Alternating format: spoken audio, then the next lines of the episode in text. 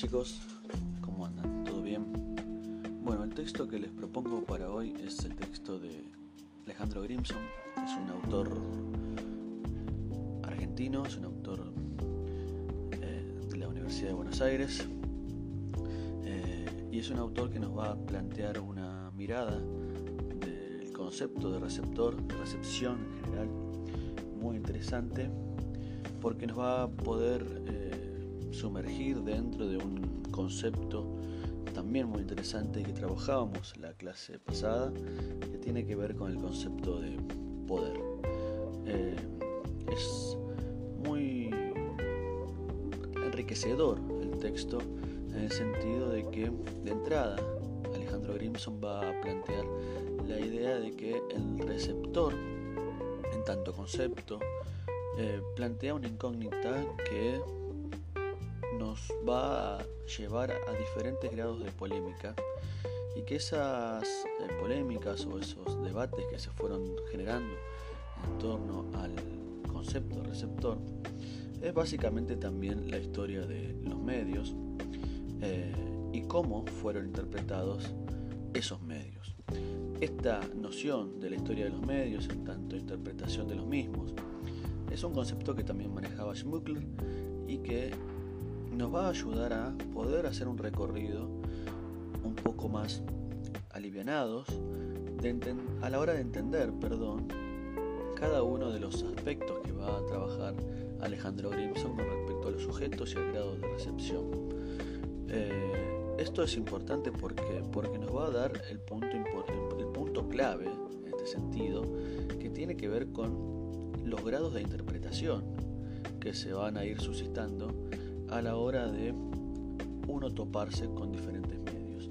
Y que es un poco lo que veníamos trabajando en las clases anteriores, un poco lo que veíamos también eh, en la última videoconferencia.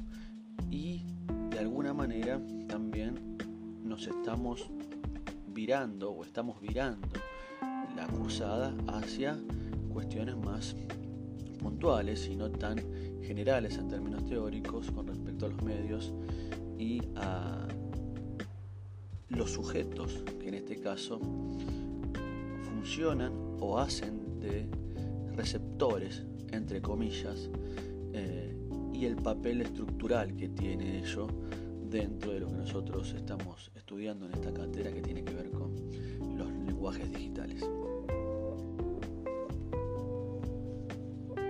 Tal vez el punto más importante de teoría que trabaja Grimson se centra en la línea de libertad de los sujetos. Él va a decir que hay un corrimiento hacia los estudios de la recepción, o sea, hacia aquellos análisis que se empiezan a realizar más profundamente a partir de la década del 60, donde se va a empezar a hacer, digamos, hacer principalmente o a darle principalmente importancia a la noción de libertad de los sujetos y esta noción de libertad va a empezar a que el papel estructurante del texto comience a perder la preponderancia que venía teniendo hasta ese momento. Eh, esto va a hacer que sucedan diferentes fenómenos pero el más importante es empezar a entender de que el grado de recepción no está determinado directamente por el texto y que empieza a plantear la noción o esta relación de la cual hablábamos antes entre la libertad que tiene el receptor a la hora de tomar una decisión y la relación con el poder y en este caso con el texto.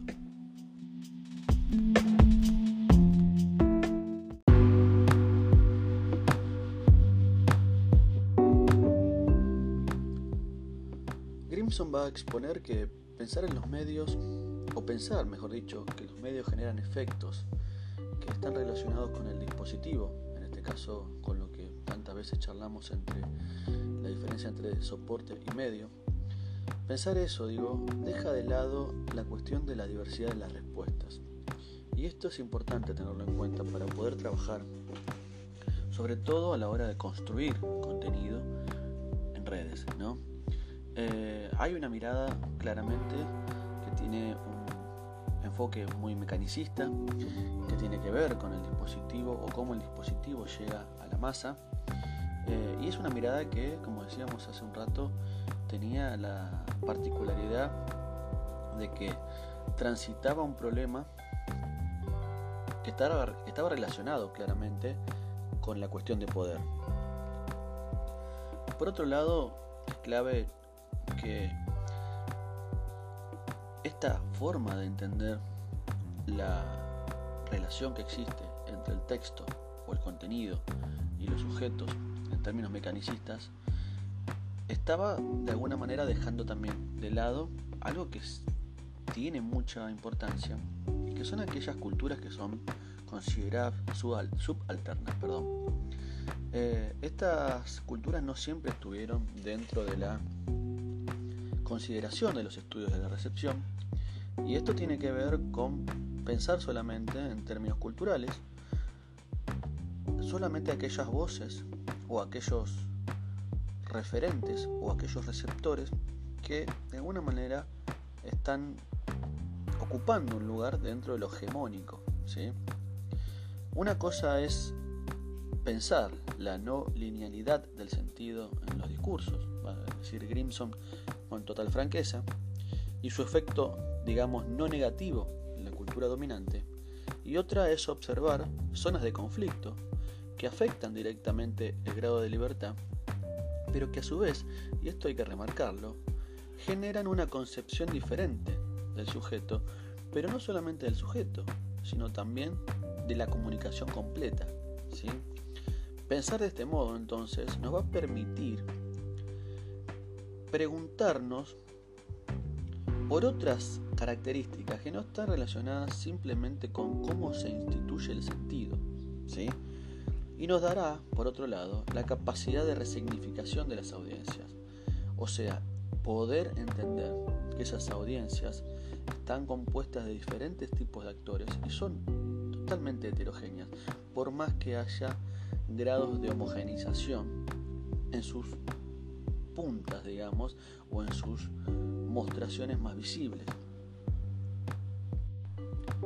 De ese modo, la capacidad de resignificación de las audiencias da muestra de la constitución del sujeto, pero además de su, lado, de su grado de libertad, perdón, y por otro lado, del grado de determinación que tiene esta libertad en tanto sociedad o por parte de la sociedad, lo cual también es importante. Tanto el receptor como la recepción en general son categorías de análisis de comunicación, pero a la vez son invenciones que tienen que ver con una, digamos, un pensamiento muy actual.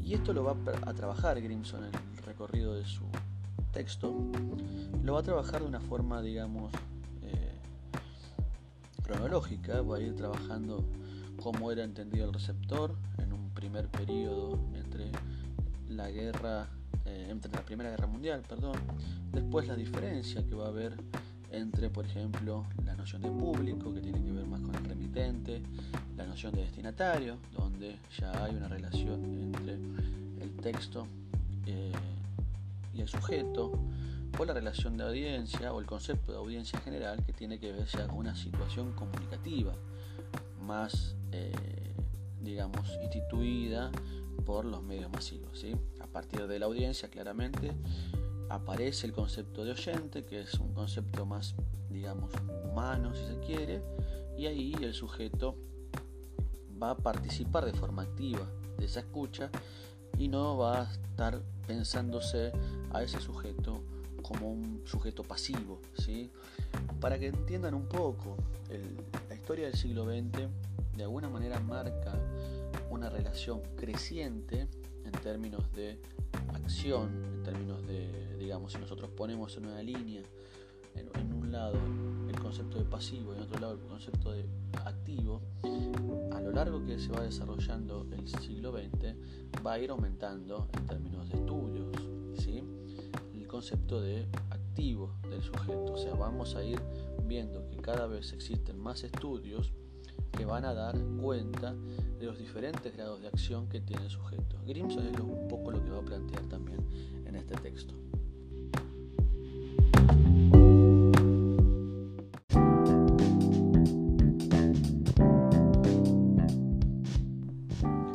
La llegada del siglo XX y la nueva forma de entender la comunicación, como lo, viene, lo va a ir planteando, mejor dicho, en el texto, empiezan a generar diferentes investigaciones, diferentes estudios con respecto al receptor que van a estar centradas dentro de lo que es el campo social y cultural.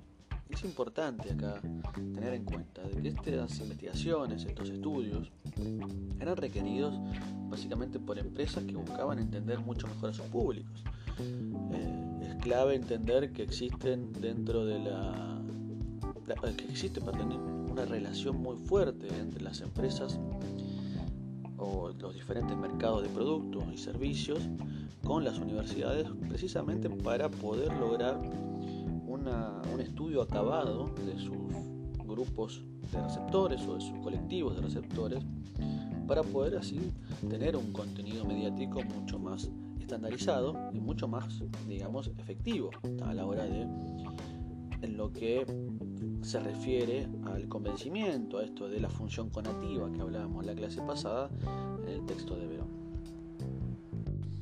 Si nosotros nos ponemos en ese siglo XX y en la forma de poder pensar esos, ese grado de receptor, lo que comienza a ver es una creciente hacia, como decíamos, hacia el grado de libertad o hacia la forma de acción que tiene ese receptor tiene que ver justamente con esos análisis. Si nosotros nos ponemos en el inicio del siglo XX, vamos a ver que aparece un receptor mucho más pasivo, mientras que con el correr del tiempo ese grado de pasividad va a ir dejando lugar a una actividad mucho más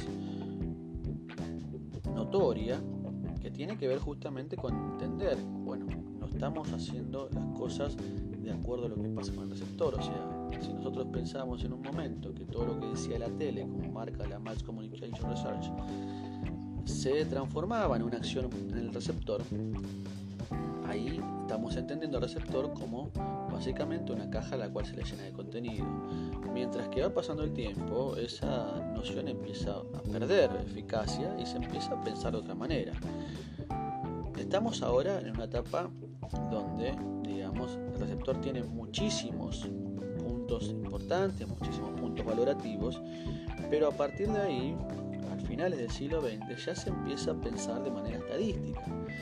Y esta manera estadística nos permite de alguna manera también eh, tabular las acciones y entender de forma numérica, como hablábamos también con el concepto de Manovich, empezar a entender de forma numérica las diferentes acciones y cómo está constituido el sujeto. De esta manera podemos concluir que el individuo, a partir de la llegada de la digitalización, a partir de la llegada de diferentes estudios que empiezan a poner el foco en las acciones más que en la pasividad, a partir de todo eso el individuo comienza a volverse cada vez más una fórmula o un concepto, digamos, calculable.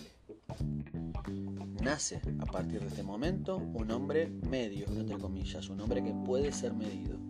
Y las instituciones serán las encargadas de este modo de producir la cultura masiva, que por otro lado será,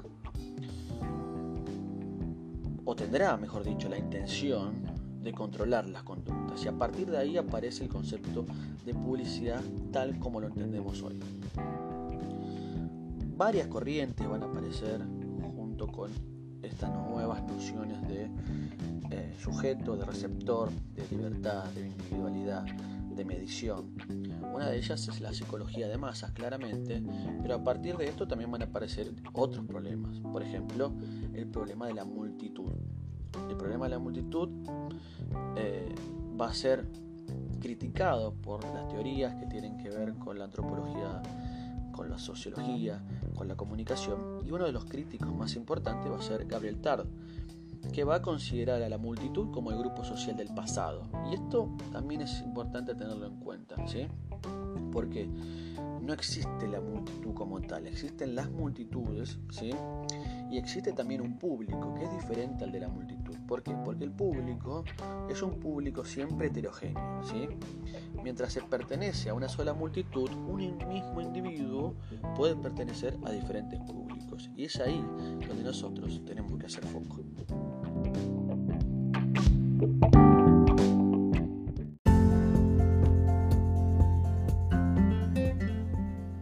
Bueno chicos, les propongo entonces a partir de esto que venimos charlando, esta idea hacer un recorrido diferente al que veníamos haciendo con los textos, intercalando como siempre charlamos entre textos, audios y clases presenciales o virtuales. Las diferentes enfoques o los diferentes enfoques sobre los lenguajes digitales, sobre el concepto de recepción, para que nos vaya sirviendo en definitiva eh, la cursada para ir trabajando en los proyectos que, hemos establecido como, como, norma, digamos, o como parámetro para aprobar la materia. Eh, les propongo que lean el texto, que traten de, de, analizar cada uno de los puntos que trabaja Grimson, les va a servir muchísimo sobre todo el concepto de, libertad humana, ¿sí? traten de ver eh, que hay una contraposición ahí entre el objetivismo y el subjetivismo, ¿sí? no alcanza en este caso conocer el hecho, sino que hay que tratar de explicar por qué esos hechos suceden de tal manera y no de otra, que hay un grado de causalidad a la hora de establecer contenidos, ¿sí? y que por otro lado son los sujetos también los que determinan libremente, acá entre comillas, pero importante tener el concepto de libertad siempre en relación con el de poder, ¿no? no hay una libertad constante, sino en tanto hay un poder que permite ¿sí? una libertad o un grado de libertad determinado, pero en definitiva son esos sujetos los que van a ir determinando el curso de esas acciones, por ejemplo, comprar algo o no. ¿sí? Eh, y hay una determinación también ahí que tiene que ver con lo, con lo objetivo. ¿no? Eh, también tener en cuenta de que existen lugares a la hora de establecer una campaña o a la hora de establecer públicos que no siempre eh, están relacionados con la industria hegemónica o con la industria cultural del momento. ¿sí? Y es ahí donde nosotros tenemos que apuntar diferentes digamos, diferentes líneas de focalización hacia algo que nosotros entendemos de forma macro como cotidianidad. Eso es importantísimo. Otro punto importante también es poder entender que no, digamos, la determinación lineal siempre va a dejar paso a una dimensión de autonomía de los sujetos. Esto también es importante y es algo que va a plantear Grimson. Pero también entender que esos sujetos no son meros receptores, ¿sí? Eh, sino que forman parte de las relaciones también de producción que un poco explicábamos eh, en los minutos iniciales del audio. Eh, o el grado de importancia que tiene este texto tiene que ver justamente con asumir la problemática del sentido y entender que esta problemática es una cuestión propia del sujeto o de los sujetos, ¿sí? y que a su vez han ido evolucionando de acuerdo a las diferentes sociedades y, a las, al recorrer de la historia, ¿sí?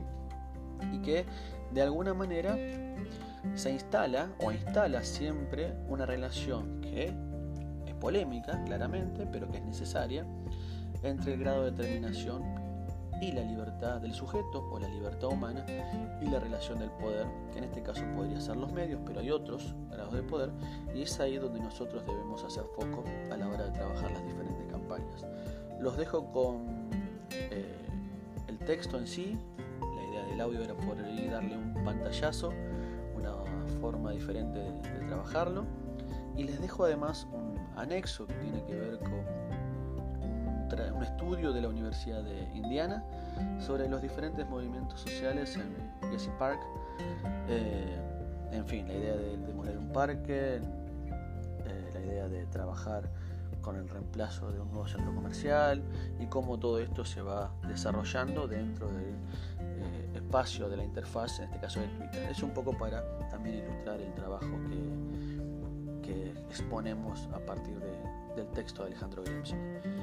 Nos vemos la próxima clase y espero que puedan avanzar o que este texto les pueda ayudar a avanzar en las composiciones de las diferentes campañas para aprobar la materia, pero en este caso también para poder ustedes mismos empezar a entender las diferentes instancias que tiene el concepto de campaña y también el concepto de público, en este caso, o de recepción, que trabaja Grimson. Así que les dejo un saludo y nos estamos viendo.